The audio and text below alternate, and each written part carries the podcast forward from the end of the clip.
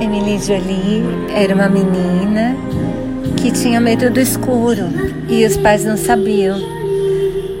Uma noite, os pais saíram, ela ficou em casa morrendo de medo. E aí os personagens dos livros começam a falar com ela e prometem fazer companhia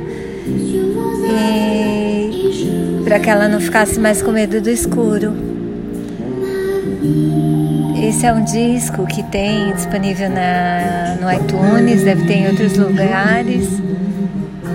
E foi recomendado para mim por um ah, por um vendedor de uma loja de discos há mil anos, numa livraria na beira do Sena que não existe mais. O disco é uma belezinha mesmo, vale super a pena.